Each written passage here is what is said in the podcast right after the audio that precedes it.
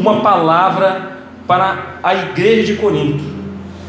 Então ele começa, a, ele começa o capítulo 1, vai transcorrendo, tem a sua gratidão, e quando chega aqui, ele vem falar: Em nome do Senhor Jesus Cristo, suplico ou rogo a todos vocês que concordem uns com os outros no que falam, para que não haja divisões entre vocês, antes que todos estejam unidos num só pensamento e num só parecer.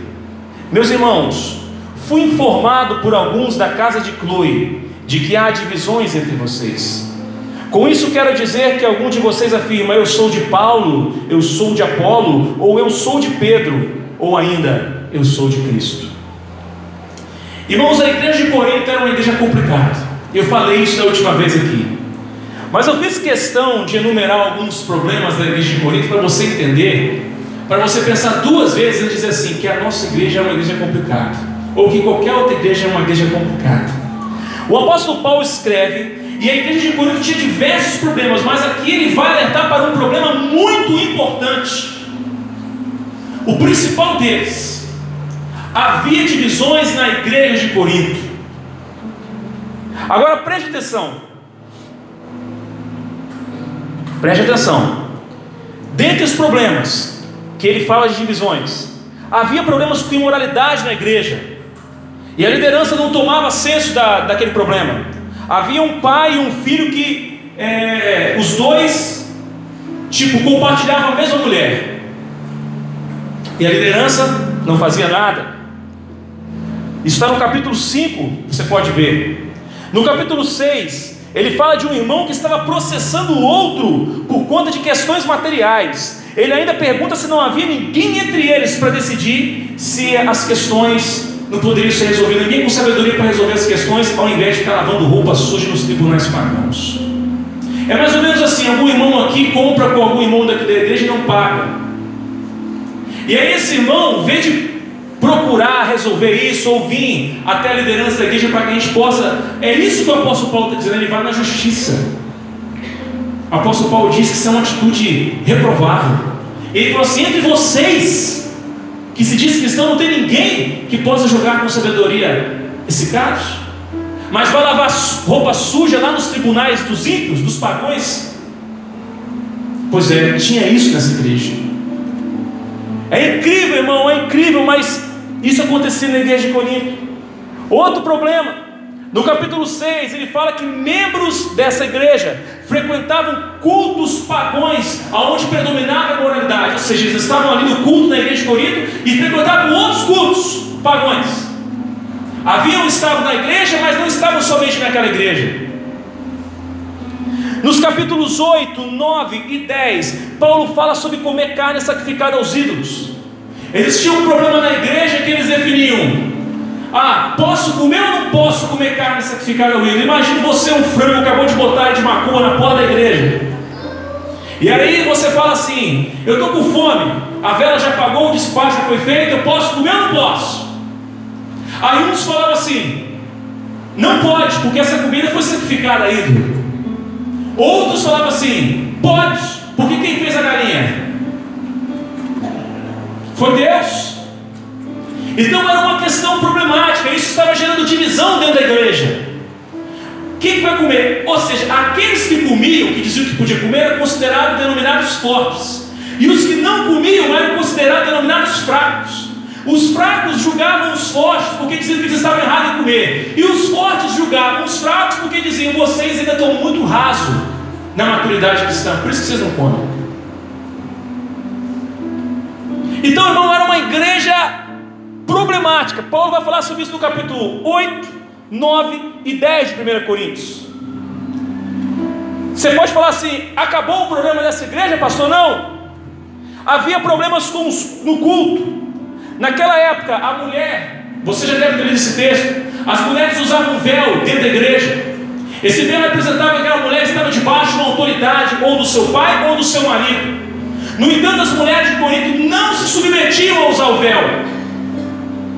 E o apóstolo Paulo então orienta, porque ele entende que aquilo seria uma quebra de autoridade, uma falta de respeito àquela tradição daquele lugar. E orienta que as mulheres não deveriam usar o véu. Enfim, vários problemas nessa natureza, não apenas isso. Se você for para o capítulo 11 ainda, o apóstolo Paulo vai falar sobre o problema com a ceia do Senhor. Naquela igreja, o que acontecia? A ceia do Senhor não era feita como você vê hoje. A ceia do Senhor era feita no momento de refeição, na qual eles se juntavam e ali eles comiam. Só que o apóstolo Paulo disse que eles comiam, não esperavam pelos outros, e muitos deles saíam bêbados da reunião, embriagados. Pense de novo. Você vai falar para mim, acabou, pastor, o problema dessa igreja? Não. Capítulo 12, 13 e 14. O apóstolo fala sobre o problema que havia sobre a questão dos dons espirituais em Corinto.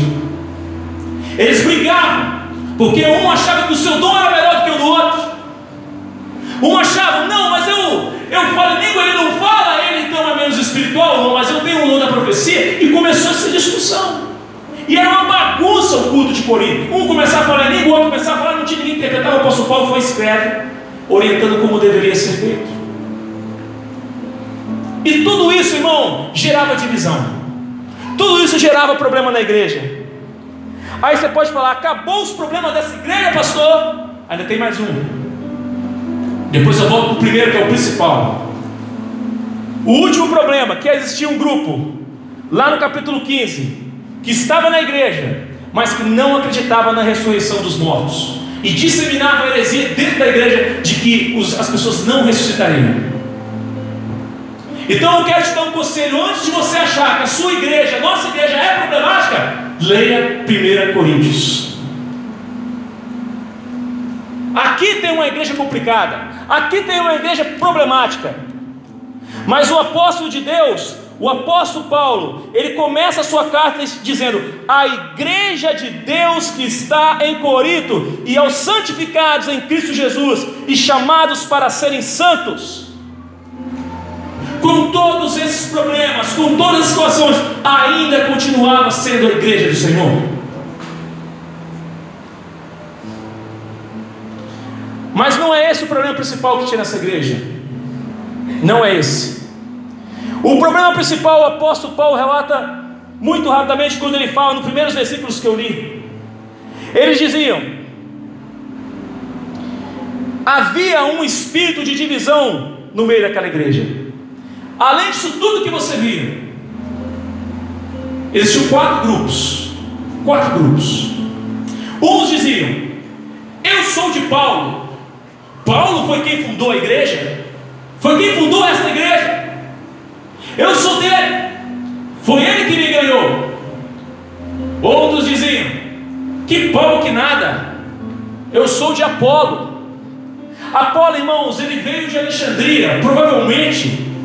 Apolo era um, um, diz o texto que ele tinha uma pregação fluente, ele era versado nas escrituras, e ele, com certeza, com o uso da filosofia grega, a sua pregação envolvia as pessoas. Ele era um exílio pregador da palavra de Deus. E com isso, muitas pessoas também passaram até aquele grupo. Ah, eu sou de Apolo, porque olha como Apolo prega bonito. Olha a pregação do Apolo. Aí o outro fala assim: rapaz, eu não sou nem de Paulo nem de Apolo, eu sou de Pedro, cara. Porque quando Pedro estava aqui do lado de Jesus, três anos não tinha Paulo, não tinha Apolo. Pedro ficou três anos dormindo, comendo com Jesus. Ele é que eu sou dele, sou do grupo dele. E aí tem um terceiro grupo, o quarto grupo. E para mim esse quarto grupo era o pior de todos. Era o mais perigoso. Era aqueles que falam assim: eu não sou de Paulo, eu não sou de Apolo, eu não sou de Pedro, eu sou de Cristo. Pastor, por que, que você acha que esse era o pior de todos os grupos? Porque essas pessoas que se julgavam ser de Cristo não submetiam a autoridade a nenhum dos apóstolos. Eles se achavam que recebiam do próprio Deus, online. Eu não submeto a ninguém aqui. Meu negócio é com Deus, eu faço ficar na minha telha. Deus falar comigo. Mas não sabendo eles que Deus instituiu apóstolos, instituiu líderes para construir a igreja. Se fosse assim, Jesus não precisava deixar ninguém. Os apóstolos foram instituídos por Jesus. Os apóstolos viram outros líderes. A verdade é que existia um princípio de liderança, mas essas pessoas que se diziam de Cristo se achavam melhor do que os demais. E se você continuar lendo, eles criaram um problema para o apóstolo Paulo, porque eles duvidavam do apostolado do apóstolo Paulo. Eles criaram um problema para o apóstolo Paulo. Irmãos, é só você contextualizar. Quatro grupos dentro de uma igreja.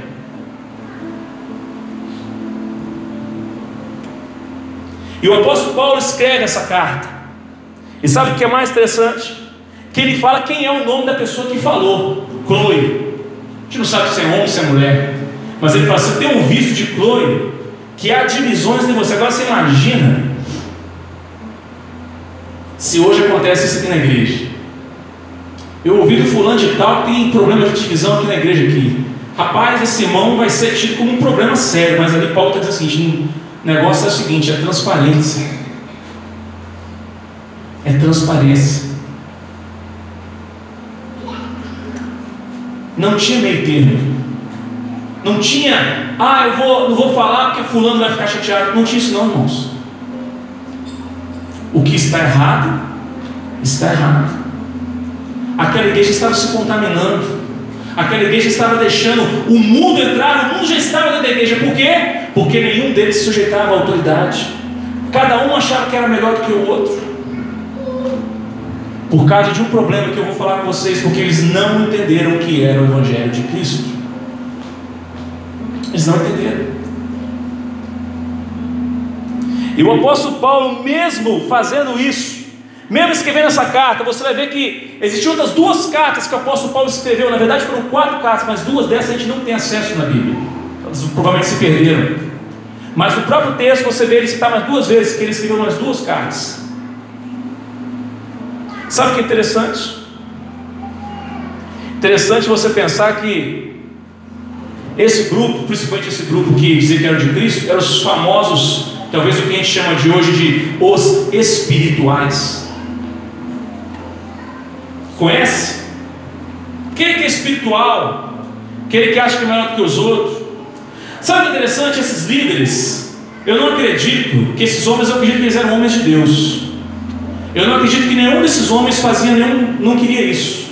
Nenhum deles queria fã-clube. Mas hoje o que a gente vê nos nossos dias é isso: pregadores se autopromovendo. Pessoas que se autopromovem, irmão. Eu mostro aqui meu celular para você, o tanto de convite que eu, de pregadores que mandam para mim para chamar eles para pregar aqui. Sabe quando que eu vou chamar? Nunca. A primeira vez que eu preguei num púlpito, eu nunca me ofereci para ninguém, porque eu entendo o seguinte: eu vou pregar na hora que Deus me colocar aqui. Não é eu não preciso me oferecer para ninguém, eu não preciso me promover para ninguém. Quem te promove, quem te coloca no lugar é Deus, irmão. Mas para esses irmãos aqui eles não entendem isso não. Então começaram a criar um fã-clube lá, do Apolo, o fã-clube do Paulo, o fã-clube do Pedro e os espirituais, os santarrões, os fã-clube de Cristo. E a igreja ia padecendo. E a igreja estava na imoralidade, na fofoca, na idolatria, na promiscuidade, na imoralidade. Porque é uma igreja dividida, irmão. Uma igreja dividida não pode prosperar.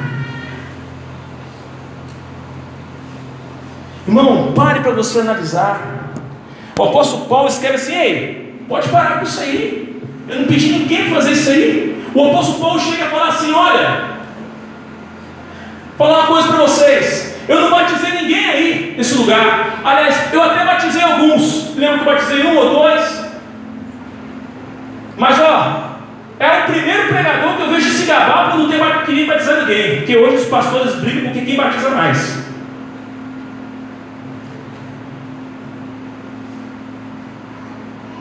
Sabe, irmãos, aquele pessoal da igreja Corinto se levavam pelas palavras das pessoas.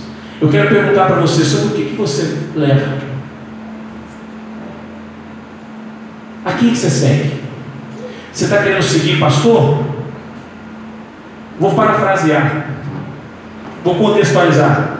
Talvez alguns são de Lucinei, alguns são de Carlos, outros são de Jairo, ou de Fernando, ou de Pastor Elisângela. E talvez alguns outros achem que é muito melhor e falar assim, eu sou de Cristo, está tudo certo. Não está não, irmão. Não está. O corpo de Cristo é um só. Ele não pode ser dividido, irmão.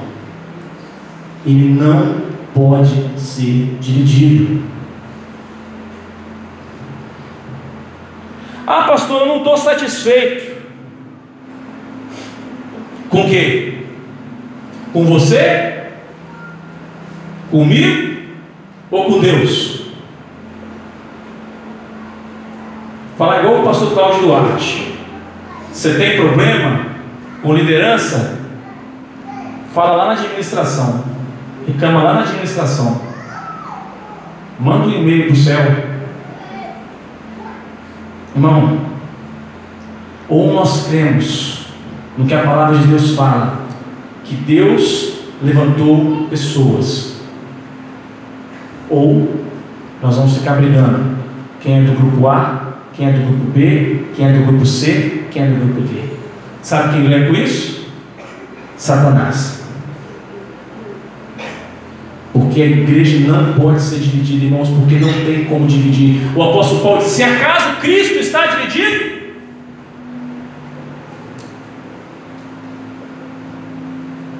Irmão, nós, todos nós temos problemas. Todos nós. Mas naquela época, o povo de Corinto era um povo que ia muito pela, pela pregação, pela filosofia. Existiam os famosos sofistas. O que, que era sofista? Existe isso hoje no nosso dia, irmão. Sabe aquele pregador que ele sobe no púlpito ele faz você chorar? Tinha isso naquela época. Ele fazia você rir um minuto, no minuto ele fazia você chorar. Os caras tinham domínio da palavra, domínio da emoção, a retórica eloquente. E eles começaram a se levar por aquilo ali. Por que você sabe disso, pastor? Porque o próprio texto vai dizer isso.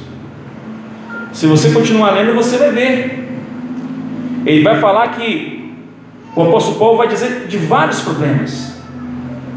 E ele vai dizer lá no verso 17, quando ele diz aqui: é, ele fala: Pois Cristo não me enviou para batizar, mas para pregar o Evangelho, não porém com palavras de sabedoria humana o apóstolo Paulo está dizendo o seguinte: Eu não fui até vocês para pregar com sabedoria e eloquência humana, mas eu fui para pregar a cruz de Cristo.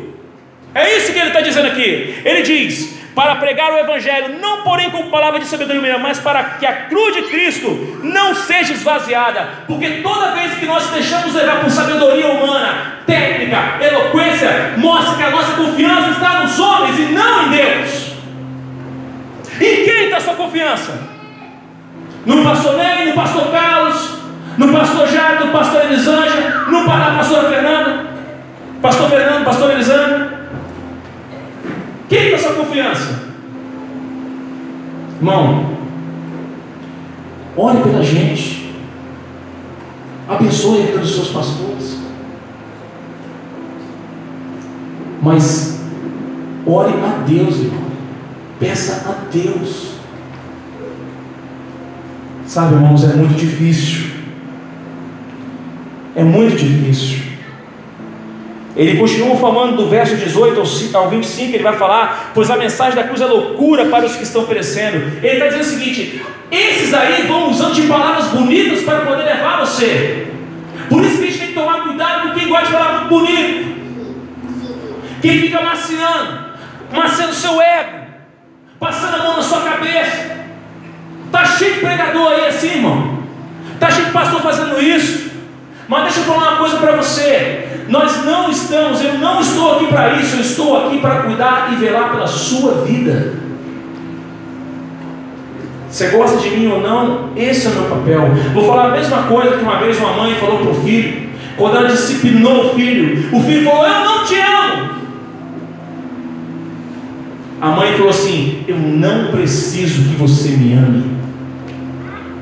Eu só preciso que você saiba que eu te amo. Mas a gente fica tão saudosista de amor, carência. Quero alguém que me abrace, eu quero alguém que cuide de mim, eu quero alguém que passe a mão na minha cabeça. Os crentes de Corinto era desse jeito. gostava de filosofia humana, gostava de palavra humana. E a igreja ia de mal a pior, irmãos. Mal a pior. E o apóstolo Paulo diz assim: é engraçado vocês falarem sobre isso. Dá uma olhada no meio de vocês aí. O apóstolo Paulo fala: olha aí, quais de vocês são de nobre nascimento? O apóstolo Paulo joga a mesma técnica que eles usaram contra eles mesmos, assim, qual de vocês são de nobre nascimento? Porque a história mostra que Deus escolheu as coisas loucas deste mundo para confundir as sábias. Deus escolheu as pequenas para confundir as grandes. Deus escolheu as que não são para confundir as que são. Olha a pessoa que está seu lado e diga assim, irmão, você não é ninguém. Pode falar. Mas mesmo assim, Deus te fez alguém em Cristo, diga ele. Você e eu somos alguém em Cristo. Deus pegou o melhor de nós e colocou numa cruz, irmãos.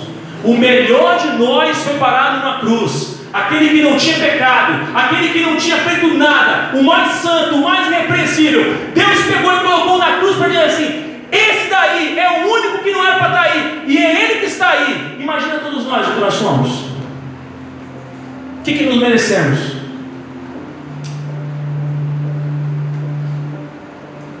A igreja de Corinto era uma igreja dividida. As pessoas então começavam a brigar entre elas. Ah, mas eu acho que o apóstolo Paulo. O apóstolo Paulo diz assim: Eu teria condição de pregar uma mensagem melhor do que qualquer um aí. Ele prega uma mensagem apenas sobre Deus desconhecido, ele usa eloquência, ele usa de sabedoria, ele usa de filosofia. Mas aqui ele diz que não escolhi palavras humanas, nem filosofia, nem sabedoria dos homens para ir até vocês, mas eu fui até vocês no Evangelho, na cruz de Cristo. Eu fui na simplicidade do Evangelho.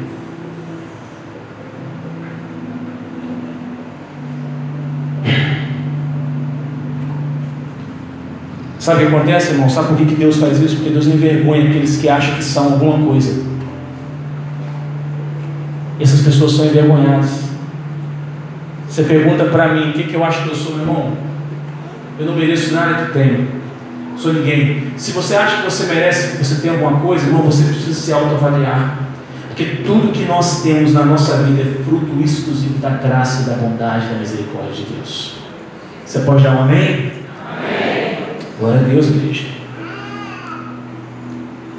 A Bíblia diz, o apóstolo Paulo aqui vai dizer: se você tiver que se gloriar, glorie-se em Deus, não em você. Em quem você tem se gloriado? Você se gloria na sua capacidade? Você se gloria na sua eloquência? Você se gloria no seu trabalho, no seu status? Você se gloria em quem? A Bíblia fala: se tiver que se gloriar em alguma coisa, glorie-se em Jesus Cristo. Irmãos, nós precisamos de Cristo. A igreja é o corpo de Cristo. Antes de você dizer que você faz parte do grupo A ou B, que você gosta de A ou B, irmão, pensa nisso. Sabe, eu tenho uma vida bastante, bastante, com muitas experiências. Eu posso dizer que as igrejas que se acabaram, que eu vi me acabar com os meus próprios olhos, coisas que os irmãos podem constatar, basta dar uma voltinha em Continental. Elas se acabaram exatamente por isso. Porque havia divisão na igreja. Irmão, que tipo de igreja você é? Eu não perguntei que tipo de igreja você está. Eu perguntei de que tipo de igreja você é. Porque nós todos formamos a igreja do Senhor.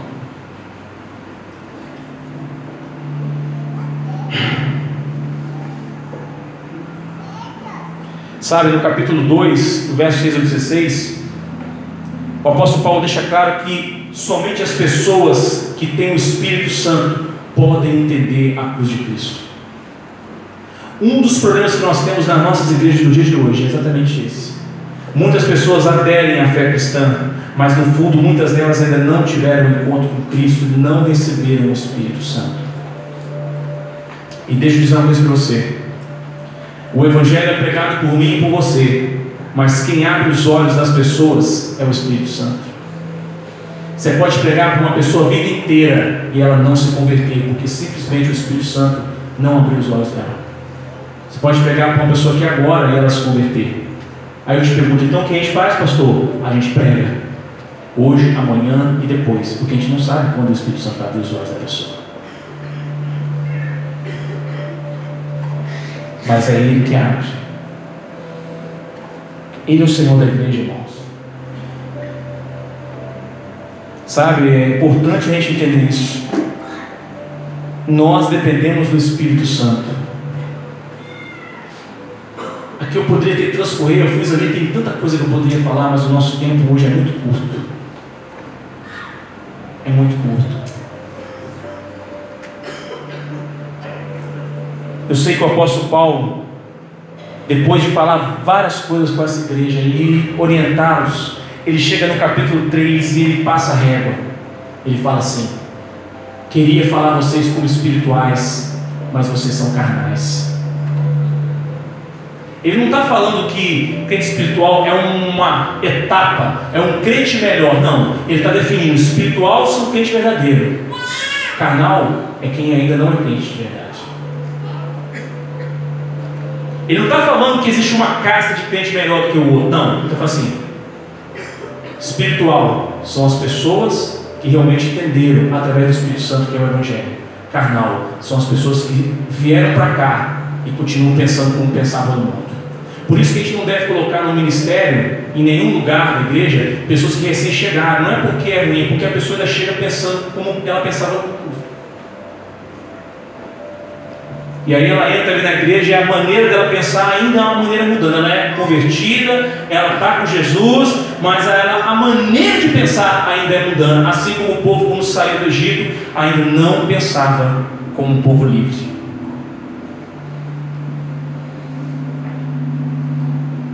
O apóstolo Paulo assim prova que vocês são carnais porque vocês estão produzindo culto à personalidade. Quantos pastores hoje, irmãos? Quantos? homens que estão na mídia, homens que estão o tempo todo aí. Existem milhões de pessoas. Tem gente que fala assim: vai ter o pastor X, vai estar no lugar. Sai um monte da sua igreja e vai lá naquela igreja lá, onde aquele pastor está. Culto a personalidade, irmãos. O Deus que está lá é o Deus que está aqui? Sim ou não, irmãos? Então por que nós vamos para lá? Ah, pastor, vou porque eu quero comer uma comida diferente. Fala assim, irmão, você não comeu nem o feijão com arroz aqui ainda? Você está querendo comer filé mignon? Você não está nem tomou nem leite ainda, nem nada ainda. Irmãos, eu falo isso do meu coração para os irmãos. A igreja não é minha. A igreja não é do pastor Sinei. A igreja não é de nenhum pastor, a igreja é de Cristo. Mas se as pessoas entendem que Cristo está na direção das coisas, elas se submetem. Se você não se submete, então você não entendeu nada. Porque quando os apóstolos foram deixados, ninguém foi questionar com os apóstolos, nem com os discípulos dos apóstolos se acharam melhor Timóteo ser o pastor da igreja, se acharam melhor Tito ser o pastor da igreja ou não. Não. Eles entendiam que homens estavam dedicando a sua vida pelo Evangelho. E o que eles deveriam fazer é honrar, abençoar, orar para esses homens e ajudar esses homens a continuar construindo o reino de Deus. Quantos aqui querem que o reino de Deus cresça? Levante a mão. Glória a Deus. Então, irmão, eu vou falar com você. Me ajuda. Ajuda seus líderes. Porque a gente precisa de você. Deus não precisa de nós para nada. Se Ele quisesse, Ele mandava um anjo aqui fazer melhor do que todos nós fazemos. Mas Ele escolheu nos amar e nos deu um privilégio para evangelizar. Hoje eu estava naquela sala lá e eu ensinava exatamente isso. Evangelizar é um privilégio. Além de uma ordem de Jesus, é um privilégio.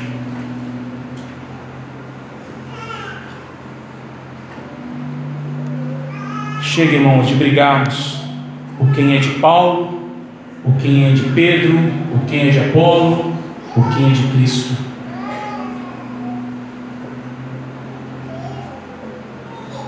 O apóstolo Paulo havia fundado aquela igreja e logo em seguida deixou Apolo tomando conta da igreja. E mesmo assim a igreja criava confusão, mesmo assim havia problema naquela igreja. Porque as pessoas achavam assim, não, eu vou, eu acho que fulano é, ele prega melhor. Eu acho que fulano, a gente coloca a nossa expectativa nas pessoas. Irmão, não coloque a sua expectativa em mim. Ore por mim. Coloque a sua perspectiva em Deus. A diferença de expectativa é quando nós projetamos algo para Deus. A diferença de perspectiva é quando nós entendemos o que Deus está dizendo para nós. Feche seus olhos, irmãos.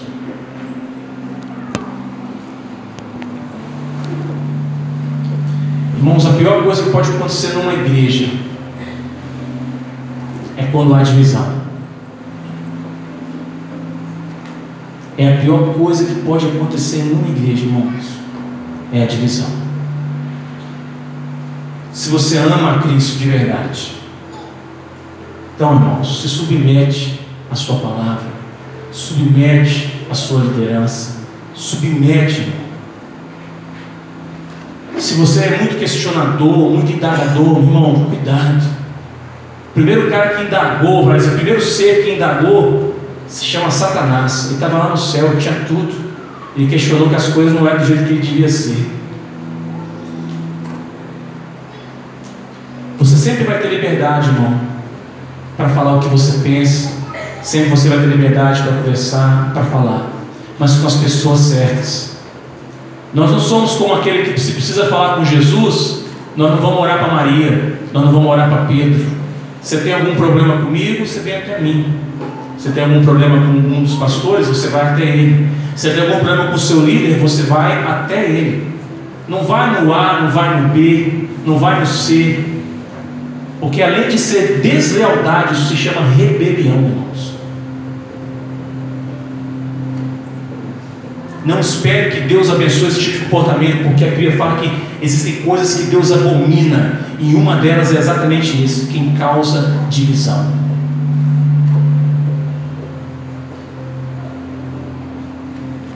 Feche seus olhos. Talvez você pode falar assim, pastor, essa palavra é muito dura. Eu tinha muito mais coisa para falar. Mas quando Deus falou no meu coração nessa semana, quando a pastora Isanja pregou aqui na quarta, e Deus me deu uma palavra, eu vi e assim, irmãos, olha, você, deixa eu falar uma coisa, você talvez você não entenda, irmão, mas Difícil falar isso, mas olha só. Não adianta, irmão. A Bíblia fala que tudo que está oculto, irmão, Deus vai revelar.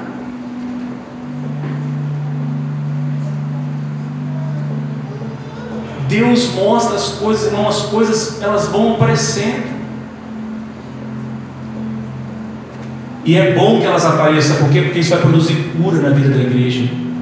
Isso vai produzir santidade na vida da igreja. Isso vai produzir salvação na vida da igreja. Então, se você tem sido essa pessoa, que você tem feito isso, você tem levado conversa para lá e para cá, do seu líder, você tem falado coisas que você não deveria, você tem posto em julgamento a atitude das pessoas, você tem posto em xeque a atitude das pessoas, falando: eu não acho isso aí, eu, acho, eu não penso, eu não sei o que, irmão. Se você está pensando dessa forma, em nome do Senhor Jesus, você precisa se arrepender, irmão. E eu estou falando isso aqui é para o seu bem, irmão. Vocês estão falando com uma pessoa que já viu muita coisa na igreja, não aqui, já viu muita coisa. Eu posso garantir a você que o final desse caminho não é bom. Não é bom para ninguém. Para ninguém. Feche seus olhos. Senhor, o Senhor conhece o coração de cada um de nós. Meu Deus, a tua palavra fala que o teu espírito ele esquadrinha o nosso coração. Então nessa hora, Senhor, peço ao Senhor, esquadrinha o meu, os nossos corações. Se há em nós, meu Pai, algum caminho mal, meu Pai, por favor, guia, meu Pai, pela vereda da Sua justiça, por amor do Seu nome. Senhor, não nos deixe nos ser iludidos acerca de nós mesmos, confiando em homens, meu Pai.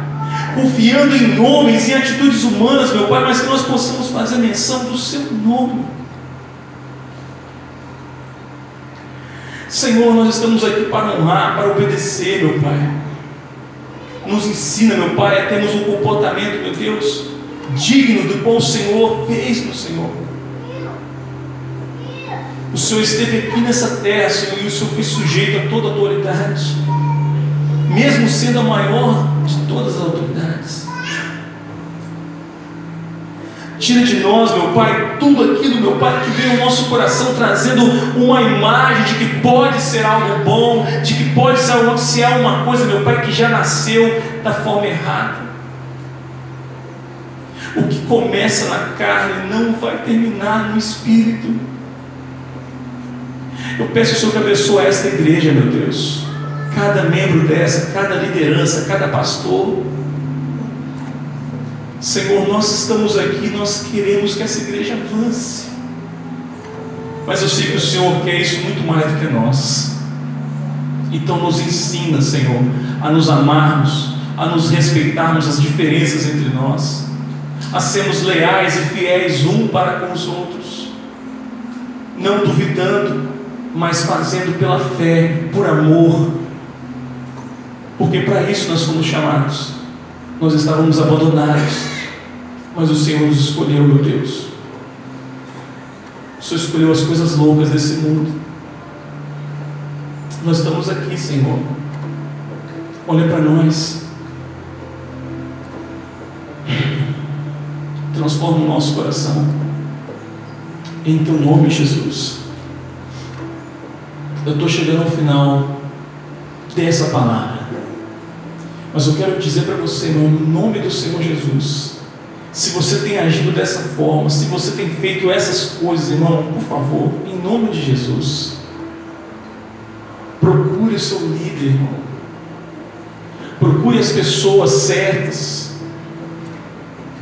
Uma vez eu estava no trabalho, e aqui eu encerro, e uma funcionária, uma vendedora começava a reclamar com a outra de uma questão da empresa.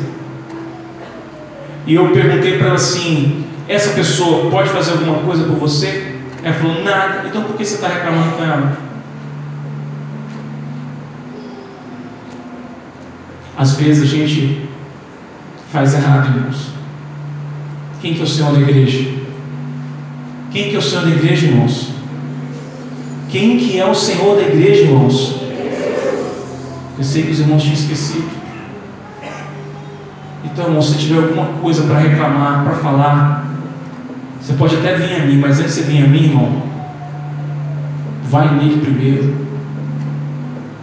Vai nele primeiro, irmão. Que se você confia nele, bom, o que Deus quer é feito, o que Ele não quer, não é feito.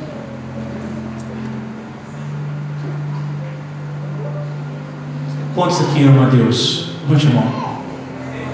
Você quer uma igreja curada, uma igreja fiel, uma igreja unida? Diga assim: Eu quero que o reino de Deus expanda. Eu, diga, eu, como igreja, farei o meu melhor para que isso aconteça.